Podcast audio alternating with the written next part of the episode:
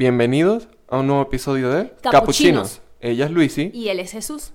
Bueno, Luisi, bienvenida a Forks, Washington. Thank you. Hay cuatro nombres que debo decir ahora. Crepúsculo, Luna Nueva, Eclipse y Amanecer. Oh my god. Esos son los cuatro libros que definieron a una generación. Completa. Ahora yo creo en los vampiros debido a esto. Y debo preguntarle a Luis Inés. ¿Qué es un vampiro para ti, fuera de Crepúsculo? ¿Qué es un vampiro? En general, de todas las cosas que hemos Sí, visto, ¿qué visto. representa para ti un vampiro? Yo creo que lo primero que diría es como que la antigüedad. Cada vez que yo pienso en un vampiro, no sé por qué los Sí. imagino con cuello alto, Sí. vestidos así como si fueran condes, este, Exacto. princesas o algo así. Y también recuerdo completamente, o sea, lo que veo, visualizo pulcreza, elegancia, El color blanco también. Ajá, algo pulcro, no sé, son como cirujanos, doctores, algo así. Una buena analogía, yo también lo veo así. Y bueno, que toman sangre, pues, básicamente. Eh, en, en el mundo real, yo les voy a decir lo que es un vampiro. Un vampiro es una persona que fue convertida. Puede o puede que tenga o no la habilidad de convertirse en un murciélago de vez en cuando. ¿Cierto? Le encanta la sangre. eh, no tolera el ajo. Le tiene miedo a los crucifijos. No, no es que le tiene miedo, le hacen daño a los crucifijos. Y yo sé que todos... eh, ah, y no pueden salir a la luz del sol, obviamente. Ah, esa es la Y principal yo que sé que todos ustedes tienen este la, la misma definición de vampiro, pero yo les quiero decir algo. Stephanie Mayer dijo, es mi libro y yo voy a definir al vampiro como a mí me dé la gana. Word. Ese vampiro era Edward Cullen, Oh my god, nombre tan icónico. No es por nada. una persona de 117 años. Una persona, digo yo. Un, va- Un vam- vampirito. un vampiro, por favor. Eh, ¿qué les puedo decir de Edward Cullen, el protagonista, aparte de... eh, o sea, Bella es la protagonista, Ah, pero sí, todo sí. gira alrededor de Edward, en realidad. si te pones a pensar. De la pareja, pues, de ellos en conjunto. Y la historia de él es que él se estaba muriendo de la influenza española en 1918. Y Carlyle lo encontró y lo salvó y le enseñó que no, a los humanos no hay que matarlos, hay que comer este sangre animal nada más y todo eso lo Hay que volvió... ser veganos, pues. Exacto, le, le vendió la, la veganía. Y todos estos años de experiencia lo llevaron a Forks, Pueblito. un pueblito de Washington, donde él conoció a una, per- una persona icónica en la historia del cine que es Bella Swan, Christian Stewart. Kristen Stewart. Este nombre también icónico. De verdad, un icónico y hablaremos de ella más No, adelante, claro, claro. pero por ahora hablemos de Bella nada más. Sí, de vela. Bella es un personaje que estaba en transición cuando, cuando llegó a Forks. Correcto, sí. Su mamá la, le se casó, le dijo, mira, si tú no quieres estar aquí, agarra tus maletas. Yo, decides yo morir". quiero más a mi marido que a ti. Exacto. Entonces Bella agarró sus manos, se fue para Forks, la recibió Charlie, el mejor personaje de la película. Su papá. Su papá. Her father. Su papá. Estaba entrando al bachillerato en una escuela nueva, estaba haciendo nuevos amigos. Y en ese, y en ese nuevo ambiente que ella encontró, de repente entraron los Cullen. Y su vida cambió para siempre. Literal, su vida cambió. Esa escena y su vida cambió para siempre. Yo necesito hablar de el impacto que tuvo ese primer libro en nuestra generación porque fue una cosa increíble. O sea, la portada es tan ubicable. O sea, esas dos manos blancas sosteniendo la manzana es una cosa que tú inmediatamente dices, no, eso es crepúsculo. Eso es la- Exacto, exacto. que es algo que funcionó súper bien, que era la imagen y el uso de los colores que tenían ellos en esas Ujú, portadas, de verdad, very good. No estoy hablando del contenido, eso, este, cada quien tiene su opinión. Pero tú Para lo mí, amaste. para mí los dos, Ajá. li- los dos primeros libros are pretty good, son buenos. Y ya lo, el tercero y el cuarto, este, nada, yo no tengo que decir nada de eso. Respetamos y nos ahorramos los comentarios. Se fueron poniendo súper más largos, súper más Ah, sí, complicados. recuerdo, sí, cierto. Y bueno, hasta mi madre leyó estos libros porque mi tía los tenía ahí en la casa, los trajo, los llevó de México a Venezuela. Hola, soy la mamá de Jesús, la mamá putativa de Luis Inés. Ambos, bueno, Jesús más porque vivía conmigo y yo veía lo que hacía, pues. leía extremadamente todo. Todo era su pasión. Y los llevaba a todos los estrenos de las películas, al cine. Cada vez que estrenaban algo, ellos, bueno, pues amantes del cine. No sé si viene el caso, pero después de la saga de Crepúsculo, cuando llegaron las 50 sombras de Grey, me pasó exactamente lo mismo.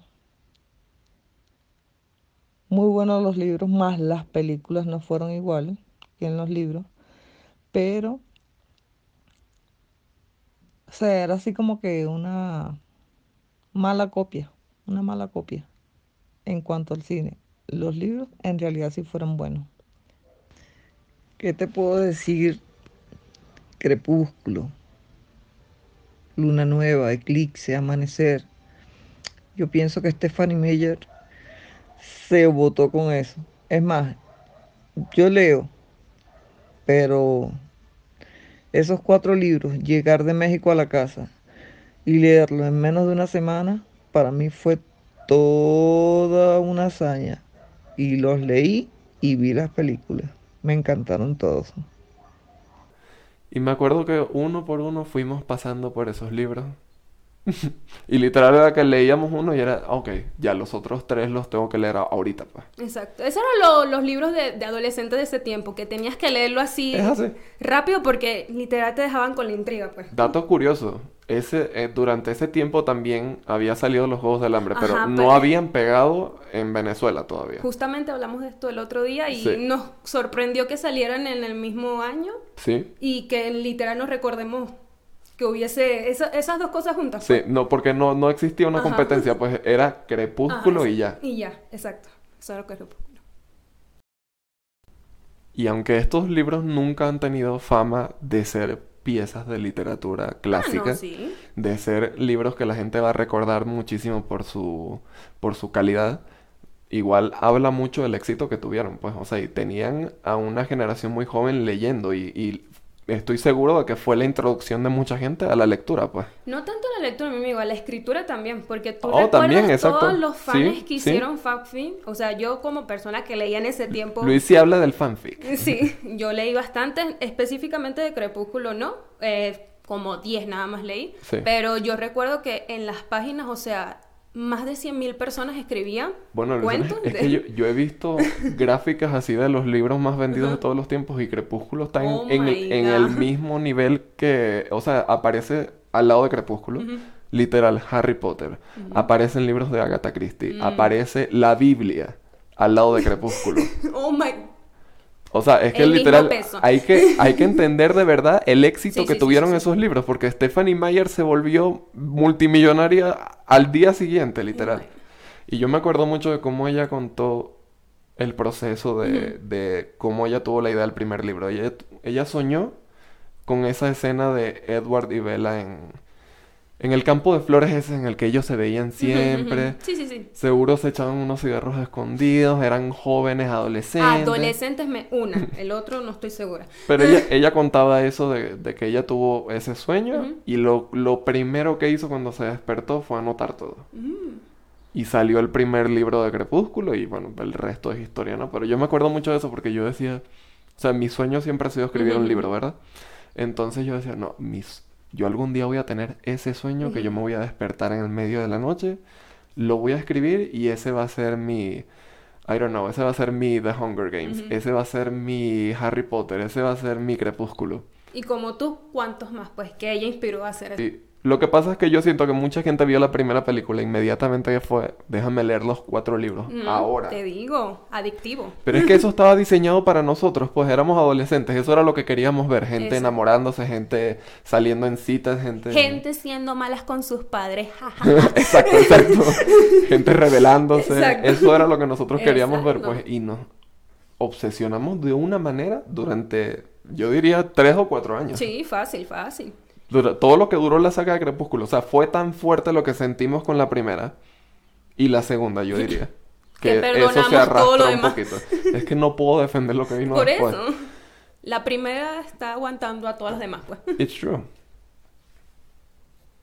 hay que hablar de esa primera película de Luisine y por qué es tan icónica, por qué quedó tan plasmada en el 2008 esa Yo creo película. que hay varias cosas que podemos resaltar de lo icónico. Para mí, muy icónico, ¿Sí? los outfits de Bella. Todos. Yo estoy de acuerdo contigo. Luis. Todos. Ella impuso una moda en ese tiempo. A ella la ponían como esa chica que, ay, yo me voy a poner lo que sea que tenga en mi armario. Y unos Converse. Y, y- Eso. y después iba a la escuela y parecía una modelo de una revista adolescente. Y uno se creía eso. Y, Esa bueno, era la fantasía de todo el mundo. y muchos quisimos replicar sus outfits en algún momento. Ahí les dejaré alguna foto, alguna foto o, Espero, al- o alguna sí, sí. muestra de cómo eran estos outfits sí, en nuestras redes sociales, pero hablemos bien de la primera película. Todo empieza cuando Bella llega al pueblo, como ya les dije. Empieza la escuela, conoce a Anna Kendrick, que es la parte más importante de la película. Exacto. Conocer a Anna Kendrick. Jessica. Jessica. Hey, so you're the new girl. Después de que ella conoce a Anna Kendrick, inmediatamente entran los Cullen y todo pasa a segundo plano para ella. Ya ella se olvida de toda la gente que conoció. eh, Para ella las palabras familia, Amigos, amigos, ya no existen. estudio, ya eso pasó al cajón. Ya todo lo que ella pensaba era cómo yo puedo entrar a esa familia, cómo yo me puedo convertir en eso que ellos... Ella Son, inmediatamente dijo, ¿qué, qué será esta gente? Y ella tenía esta conexión con Edward Cullen desde el principio, porque Desde esa se gente se, vio y dijeron, "Mm". Se echaron el ojo. Y aquí es donde las cosas se empiezan a poner problemáticas en el primer libro y la primera película, que es que él la acosaba a ella. Él la seguía, él la veía dormir, él no respetaba la privacidad de Bella, él la, la trataba como diciendo yo a ti te escogí. Y ya. Y O sea, eso- tú no tienes agencia en esto, tú no tienes decisión en esto, ya tú eres lo que yo escogí. Y también ella, yo siento que, bueno, hay, hay una diferencia de edad de 100 años. Él tiene 117 años y Bella tiene 16, 17, creo. 17, creo. Entonces ya ahí está el primer problema, ¿verdad? Pero ella se enamora de Edward porque obviamente a esa edad que está viendo Bella el dinero, está viendo que Edward parece un modelo, está viendo que Exacto. Edward eh, es la persona más popular de la escuela, pero igual él no habla con nadie y ella dijo, ok, Yo quiero ser de aquí. I like this. Entonces empiezan a pasar las cosas de la película, ¿verdad? Ellos te dicen, esta gente se está conociendo y aparte está pasando todo esto del otro, del otro lado de la vida de Bella, que era Jacob Black, El otro amiguito. que es el tercer protagonista de las películas, que Luis Inés para mí jamás fue un protagonista en realidad. Más, tengo más que de los pósters, para mí no fue un protagonista. Para mí fue un papel que fue, más que él, él fue necesario en la historia, pues. Mm. O sea, Sí. e- era necesario en algún punto porque necesitaban incluir otras historias, pero para mí nunca fue protagonista. como Para mí, sinceramente, desde los libros estaba mal el personaje. pues. Yo siempre estaba como que ella está tan decidida ya. O sea, ella está sí. enamorada de Edward Cullen, pues desde el primero, el segundo, el... Ella ya lo ha dicho muchas veces. A mí no me gusta nadie más aparte de. Edward Cullen. Nunca entendí por qué era tan forzado el Exacto. triángulo amoroso, pues. Sí, sí, sí, yo tampoco. Pero es que también la fórmula de, de una, de un libro para adolescentes es triángulo amoroso siempre. Exacto, o sea, la verdad toda la película está tan romantizada, Sí. completamente muchas cosas mal, que, o sea, tú no Era el ves- 2008, chica. Ah, y éramos adolescentes, Sí, eso yo lo sé chica. ahorita, allá, eso estaba bien, no hay problema. Y era Cumaná, mujer, y no pasó nada. Un triángulo está bien, hombre lobo y vampiro, eso está bien. E inevitablemente pasa todo en la primera película hasta que llegan a tener ese primer encuentro real. Edward y Bella. No, no fue cuando lo de la camioneta, aunque esa escena es icónica. Icónica. esa escena donde Edward salva a Bella de la otra camioneta eh, fue una cosa tan ridícula cuando la vimos en el cine, pero estuvo bien hecha en mi opinión. en mi Y la actuación de Kristen, De verdad, la Kristen y el Edward, mira, increíble, de verdad. todo el éxito de toda la franquicia dependía de esa escena nada más. Literal. Y Edward tenía estos superpoderes que él simplemente no volvió a usar, sino como hasta el cuarto libro, una cosa así, hasta las últimas películas. Cuando fuera necesario, pues. Sí, exacto, era, era cuando fuera conveniente tener poderes, porque todo, hay, hubo varias cosas que se pudieron evitar en el medio de toda la historia, pero... Pero bueno, Ed- ya Bella tenía las dudas sobre él. Este, él eventualmente, ella, ella tenía que ir a Seattle para investigar. Por alguna razón, ella tenía que ir específicamente a una librería a, a investigar sobre Edward. Y ella le dijo a Anna Kendrick y a Rosita de Walking Dead, por favor, yo las Selena quiero, también. yo las quiero acompañar a la ciudad. Y yo las voy a ayudar a ustedes a ver sus vestidos. No, sí, yo estoy interesadísima en lo que está pasando aquí. En todas estas actividades, yo las quiero muchísimo a ustedes. A mí me da mucha risa esa escena porque literal ellas están, sí, Vela, ¿qué te parece este vestido? Oh, genial. La quiero matar. Ustedes no existen para mí. Eh, llega Edward Cullen en una escena donde por alguna razón Bella se separó de ella, se metió por un callejón y la había mucha gente como habían varios maleantes sugiriendo que le iban a violar, pues. Eso era lo que estaba sugiriendo la escena. Y llega Edward en su Volvo y que súbete. Te voy a salvar. Y esa, y esa es la primera escena de ellos donde de verdad empiezan a, a contarse que hay algo más, pues. Esto inevitablemente lleva a esa escena donde se admiten, ah, sí, yo sé que tú eres un vampiro, sí, tienes 17 años, ¿desde hace cuánto? Ah, desde hace 100 años. Oh, no. Pero una escena, ¿ok? Yo, yo me estoy apurando porque quiero llegar a la mejor escena de la película, pero total, ya esa gente se enamoró, Ajá, esa sí, sí, sí. gente volvió a la escuela, ya eran populares, ya eran novios y de repente, mira, se acabó el romance, hay un asesinato. Se está poniendo oscura la película. Esto es el giro, pues, el plot twist.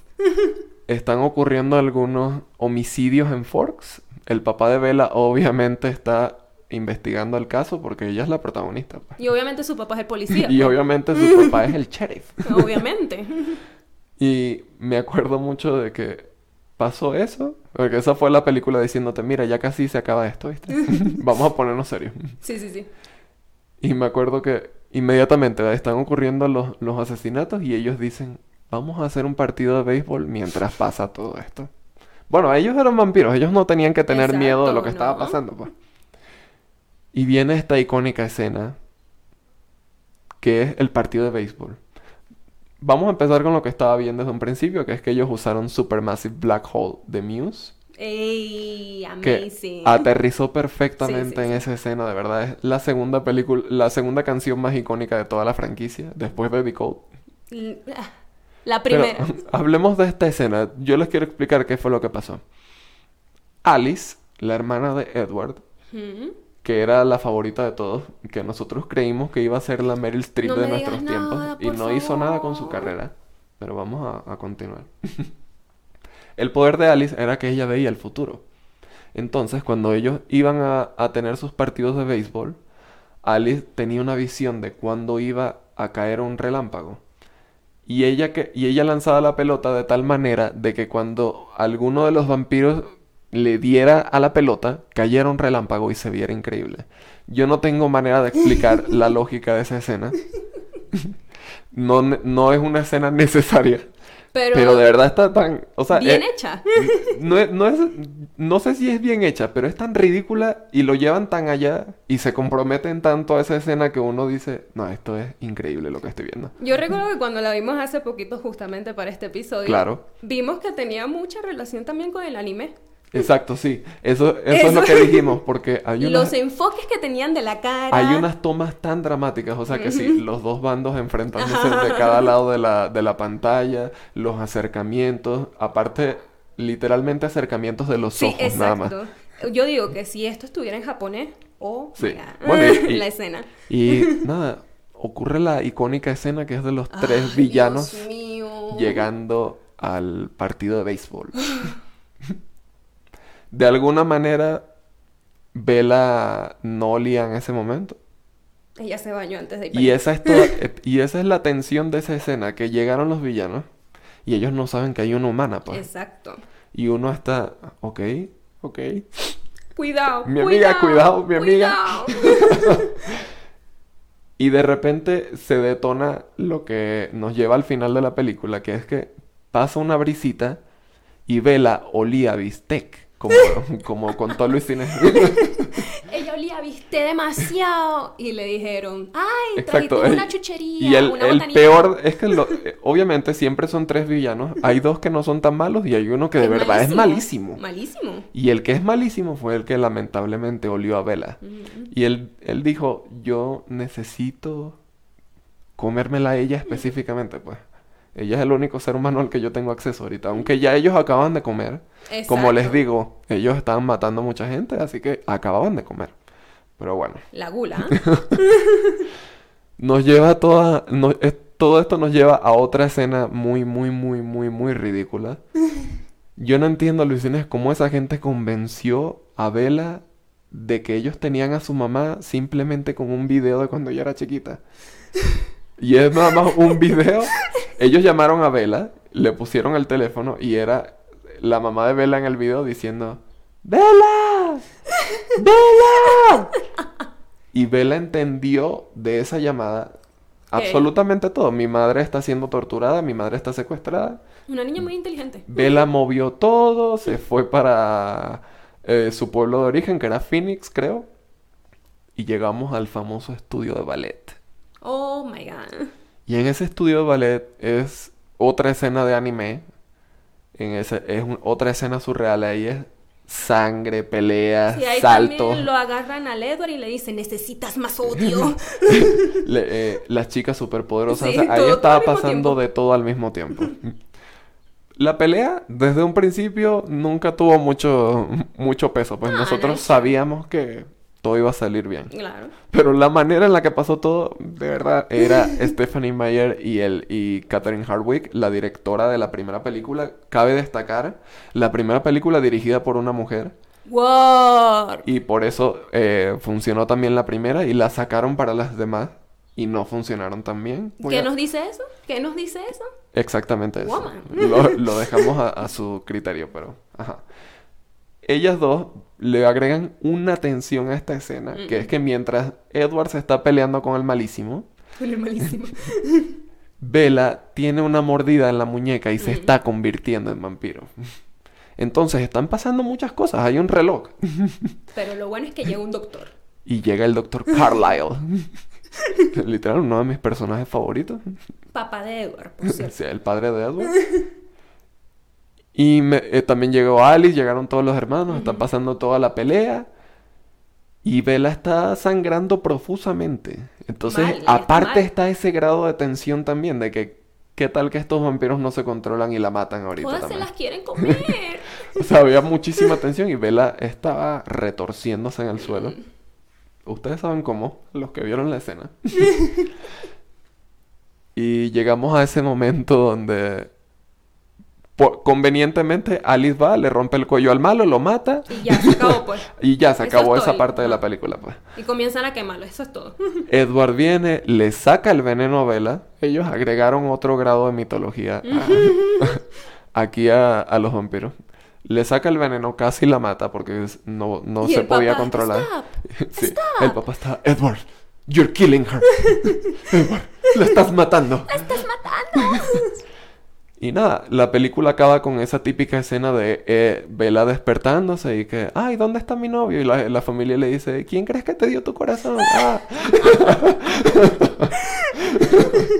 y nada, la- acaba con ellos en la graduación. Esa escena icónica de la graduación también, que es la que todos queríamos ver, Obviamente. donde él hace como que le va a morder el cuello y lo que hace es, le da un besito. ¡Qué romántico! Nos encantó Y también. le dice, comimos, sí, chica. Le dice, sí, chica, yo te, voy a yo te voy a convertir, pero todavía no. Todavía no, todavía quedan cuatro películas. ¿Verdad? Ahora, vamos a ver si eres lo suficientemente buena. Primero. Y la película termina con esa escena de Victoria, la vampira pelirroja, en el cuarto de Bella. Porque ahora hay una nueva villana con una misión personal de buscar a la Bella. Sí. ¿Qué recuerdas tú de la segunda película?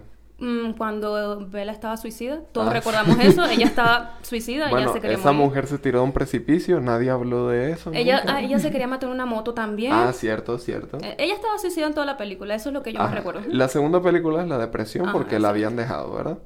La tercera película que te acuerdas tú. Mm, yo recuerdo... Sí, Luis Inés es el relleno de la franquicia. La verdad es que no recuerdo. Yo tengo algo que decir de, de- de la tercera película, que es la peor, obviamente. Tiene la peor historia, tiene la- el, el peor personaje central porque se enfoca más en, en Jacob. Mal, error desde el Ah, principio. no, mm, no vamos a tener comentarios Y- sobre esto. De los, y aparte, sorprendentemente, en esta película también adaptaron. eh, Stephanie Meyer sacó un libro especial que contaba una historia que iba paralela a lo que estaba pasando en Eclipse, pues. Y no tenemos que hablar mucho de eso, se llamaba como La segunda vida de Brit Tanner, algo así.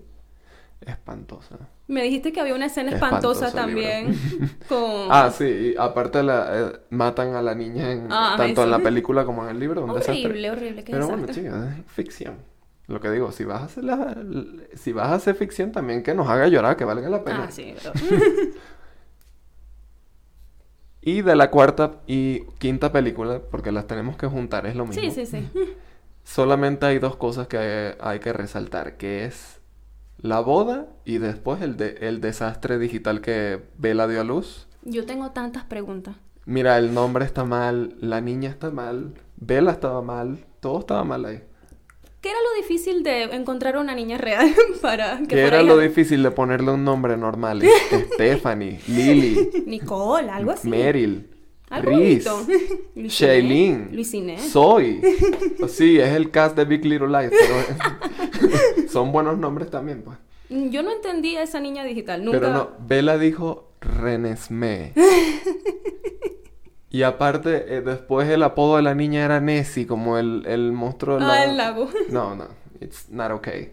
Hay que, hay que equilibrar las cosas. O sea, así como hay cosas malas, también cosas hubo cosas excelentes en la saga de Crepúsculo. Pues, por ejemplo, toda la, la parte de los pósters, Mm. el trailer, la imagen, el marketing que le hicieron a las películas, todo eso estuvo excelente porque Eso ellos sabían lo que nosotros queríamos. Ujú. Y ellos nos inyectaron todo eso de la manera que nosotros queríamos también, que era a través de la música. Los soundtracks de, Cre- de No hay Crepúsculo, palabras, señores. No hay Eh, palabras. hasta los de las, de las últimas películas son buenísimos. O sea, los soundtracks son lo único que nunca bajó de calidad, No, no, no. nunca...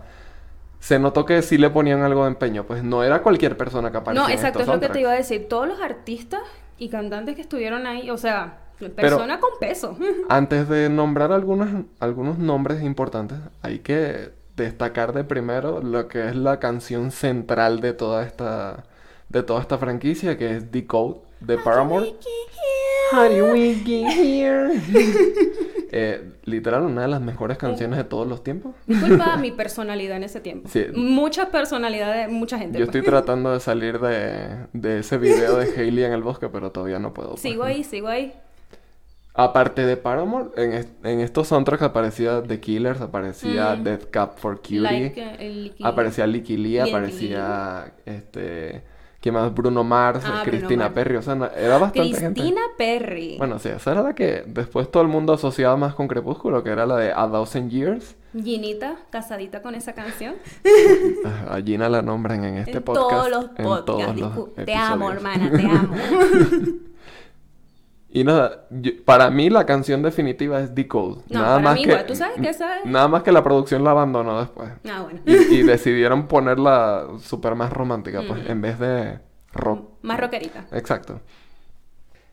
Y otra cosa muy buena era el cast.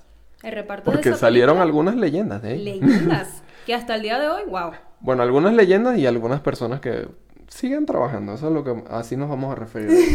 Una, Siguen cobrando, pues, vamos a decir. una de estas personas es Taylor Lautner, que es uno de los protagonistas de la serie. Jacob. Sí, el hombre lobo, sí. Sin camisa. El hombre lobo sin camisa. Todos creímos que Taylor Lautner iba a tener una gran carrera, ¿verdad? Todos asumimos eso y de repente fue como que... Ah, Es que desde niñito, cuando lo vimos en esta que hacía ah la de um. Shark Boy and. Lava Girl. Y pues lo vimos ya No, eh, actuando desde joven. Yo quiero decir algo, esa película es traumáticamente mala para mí, pero igual todo el mundo seguramente lo ubica a él de ahí, pues. Pero Taylor Lautner lo que acabó hundiéndolo fue que lo subieron tanto en ese momento, la producción así lo vendían como un pedazo de carne, pues. O sea, literal lo sexualizaron, esa es la palabra, pues. ¿En qué momento ese hombre tuvo puesta la camisa en la segunda, tercera y cuarta película? La- serían 15 minutos entre, entre todo, pero it was not okay. Lo, peor- lo que yo veo más loco es que ya a partir de ahí es lo único que le pedían, pues. Ya Sí. no, ya ni siquiera la gente estaba pendiente de su talento, de si podías presentar el, el personaje del delivery, pues. Y ya yo no, yo no hablo tanto de si tenía talento o no, Ajá. porque hay tanta gente famosa, Luis Inés, y tanta gente, por ejemplo, hasta en Marvel, te Sí, apuesto, sí, sí, sí. que no tiene talento y está ahí. Pero a mí me, igual me impresionó cómo decayó tan rápido, pues. Y había una persona que literal tuvo su explosión mientras estaban saliendo las películas de Ah, Crepúsculo, sí. que fue Anna Kendrick, ¿Qué podemos decir? una amiga del podcast.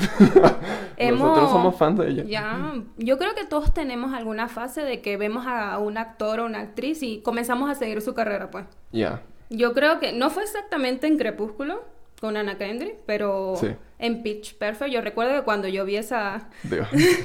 esa película, Increíble película. o sea, Yo para quiero mí, decir algo. Eso va a tener su propio episodio, obviamente, porque Luis Inés y yo queremos Ah, mara- maratonear las tres películas y hablar de eso. Pero Anna Kendrick, excelente. Y sigue teniendo una super carrera. Y ella contó que Crepúsculo le dio el permiso. O sea, le- Ah, sí. ellos arreglaron la, los horarios de grabación de New Moon para que ella pudiera eh, grabar Up in the Air. Y eventualmente, por grabar Up in the Air, ella acabó recibiendo su nominación al Oscar, que es la única que tiene hasta ahora. y tuvo participación con George Clooney en Sí, esta trabajó película. con George Oh Clooney. Vera Farmiga, y esa película es increíble, la recomiendo a todo el mundo. ¿Y de dónde más reconocemos a Anna Kendrick? A ¿Te Simple acuerdas? Favor. ¿Te acuerdas a cuando fuimos a ver a Simple Favor? Terrible experiencia, todo el mundo la ama, así que el vecino y yo vamos a tener que revisitar la película porque hay algo ahí, hay algo ahí, yo estoy de acuerdo que hay algo ahí, Hay algo. pero nosotros no nos, no nos convenció ese día, pues. Ya, hay que verlo otra vez. Y moviéndonos, Luis Inés, a las dos personas más importantes, pues. Tú y yo. Esta... Exacto. Jesús y Luis Inés de Forks. Estos son, Luis Inés, ellos tenían toda la franquicia en sus hombros. Bueno, y, y, y Hailey de. Paramore también, disculpa. Una pareja. Hay una pareja extremadamente icónica de los 2000, de finales de los 2000, que eran Kirsten Stewart y Robert Pattinson. Robert Pattinson. Pero vamos a hablar primero de Robert. Ujú. Eh, literal, la mejor carrera de todo el cast la sigue teniendo él. Sí, yo creo que- siento que... él va a acabar siendo así, teniendo una súper, súper, súper carrera así de nominaciones y nominaciones. Tipo George Clooney también lo veo. Sí, algo yo también lo veo así. Porque es una persona que desde temprana, o sea, literal ha sido alabado demasiado por su belleza también, pues. Me, Sí. me recuerdo mucho a George y él, en su él siempre está también. huyendo de eso, se le Mm, nota. Se Siempre, le siempre. nota, sí. Pero vamos a recordar, es que aparte ya él tenía una carrera cuando entró en Crepúsculo. Ah, no, pues. sí. Él y era no, uno no de los pocos. chiquita. y Él era uno de los pocos que sí tenía carrera. Porque él había salido en Harry Potter. Harry. Eso no es, eso no es una cosa chiquita, o sea, eso no es algo Él que no tú salió en un decir. comercial y después fue para Crepúsculo. Él salió Yo en quiero Harry decir Potter. algo, o sea, yo sé que nosotros so- nacimos en los 90, Ah, sí. igual tenemos referencias diferentes, pero para mí es más impresionante decir, este actor salió en Harry Potter, que decir este actor salió en Marvel o este actor salió Sí. en, no sé, peor, el DC Universe. Eso no existe, pero moving on. Para mí es súper impresionante que Pero- haya salido en Harry Potter, porque ¿quién no conoce absolutamente todas las películas? O sea, todo el mundo lo conoce. ¿Quién no tiene una referencia de Harry Y Potter? aunque, aunque el personaje de, de Robert Pattinson en... eh, ¿Cuál fue? El Cáliz de Fuego. Ah, sí. No fue... No fue algo que perdurara a través de todas las películas, porque, spoiler alert, se murió al final. Oh my god. Igual no. tuvo un impacto en todo el resto de la serie, pues porque eso hasta cambió a Harry al Ujú. final. Kirsten Stewart, yo quiero decir algo. Esa mujer lleva años en el ojo público. O sea, ella y Edward eran los únicos que tenían carrera en la película.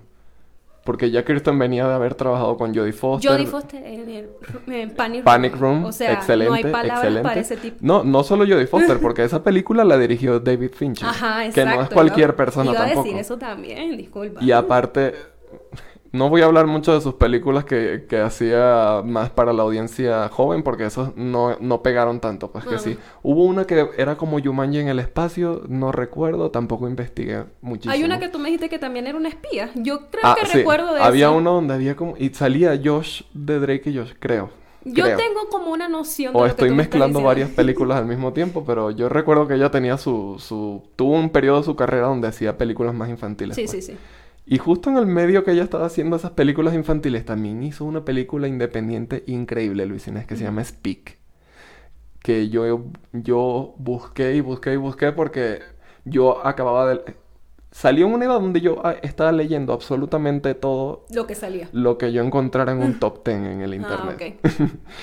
Y yo me acuerdo que yo encontré un top 10 así de adaptaciones que habían salido en los 2000 o recientemente, algo así. Y encontré este libro de Laurie Holtz Anderson que se llama Speak. De verdad, increíble, increíble. Una historia sobre una sobreviviente de un, de un incidente sexual. Y Kristen lo, lo cuenta súper bien en la película y ella demostró ahí de que sí tenía el talento. Lo que pasa es que algo salió mal en Crepúsculo, pues. Por eso es que la gente la tiene ella como una mala actriz. Pero, Pero nos consta de que sí ha entregado en otras películas, Sí, sí, pues. sí. Y esta película que yo les comento, de verdad, si tienen el chance, increíble, está increíble, súper joven increíble, también en esa película, ¿no? Sí, yo diría que tenía como 14 o 15 Sí. años. Y, da, Y- eh, literal, para mí, Luis Inés, esa es su mejor Mm. actuación en esa película, así que la recomiendo. Y aparte, después de Crepúsculo, Kirsten no se quedó ahí también, ella siguió trabajando, fue, o bueno, sigue siendo una de las protagonistas de Hollywood, en mi opinión. Fue con la Binoche, Blancanieves, para bien o para mal. Trabajó con una actriz que nos gusta mucho. Ah, Juliette Binoche. Vino. Te queremos, chiquita. Te queremos. Vendrá el episodio de Juliette Binoche eventualmente hay porque películas que Luis de ella. Inés y yo, Luis Inés y yo en cuarentena tuvimos una fase donde estábamos viendo puro cine de arte. Nosotros nos sincronizábamos con la laptop, vamos a darle play. Y veíamos, pues. Lamentablemente no vimos Crepúsculo en eso, en ese maratón de cine de arte, pero sí nos obsesionamos con Juliette Binoche como por un mes. Amiguita nuestra. Y en una de esas películas salía Kristen Stewart, muy buena su actuación, pero la historia... eh, Ah, cualquier cosa, pues. ¿Cuál historia? Ahí no había nada. ¿Cuál historia? Y había un problema que era que salía Chloe Grace Moretz. Al- algún día me quejaré más de ella, por ahora no. Enemiga número uno de Jesús. Enemiga pública número uno de Capuchinos Podcast. I don't like her. Y para cerrar esta sección, yo Ajá. creo que podemos mencionar a una persona extremadamente icónica en esta película. Yo creo que la más, más, más icónica. Sí, la más renombrada de todito. eh, Dakota Fanning, Sí. Un, Que- un ícono. Que interpretaba el papel en esta, en esta película de una vampirita malísima. La malísima Jane. La malísima Jane, que tiene el mismo nombre de nuestra invitada. Sí. Um, ¿Qué Ja- opinas tú de eso? Jane de los Vulturi y Jane Bermúdez es la misma vaina. Dos invitaditas, pues. Su Este, personaje en Crepúsculo está fino porque eh, ella es una de las pocas que tiene poderes, pues. Y esa es la parte interesante. El Y no, y poder la- de ella era producirle dolor a los vampiros. Bueno, y a los humanos también, creo. Y era de las pocas que le podía regresar un coñazo a Edward, pues. Eh, sin censura, ¿eh? el capuchino hoy. Este, y bueno, de, de ella la conocemos de varias películas. Ella tiene una Claro. larga carrera porque comenzó desde muy, muy, muy temprano. Este, la primera que yo recuerdo que se me viene a la mente es cuando trabajó con Brittany Murphy. Sí, Uptown Girls, Brittany Murphy, que en paz descanse. Sí. Otro icono que se fue. Te Esa película es- yo creo que es de las más Es famosas de súper bonita, o sea, ¿quién no ha llorado con eso? No es por nada. Es una película demasiado linda. Y también seguro lloraste con I Am Sam. Sí, que con, que trabaja con Champagne. True, true. Y pues también tenemos este... Y en esa película que trabajó con Penn, y también lo más actual que hemos visto de ella es cuando trabajó con Brad Pitt. Bueno, Once Upon a Time in Hollywood, pero salió ahí 10 segundos nada más, así que No podemos... fue la gran cosa. Exacto. Y bueno, para cerrar este capítulo, que Sí. este, queremos que nos compartan, nos comenten sobre si les gustó. Hemos trabajado mucho en este capítulo, yo creo. Si han leído algo al respecto también o han leído algún alguna adaptación que les guste mucho de romances adolescentes, Como hermosas criaturas. los Juegos del Hambre, todo eso nos encantaría saber. ¿Cuál es tu triángulo Life. amoroso Ya, favorito? exacto. Más tóxico que te guste. Eh, no olviden suscribirse y compartir. Este fue Jesús. y está Luis Inés.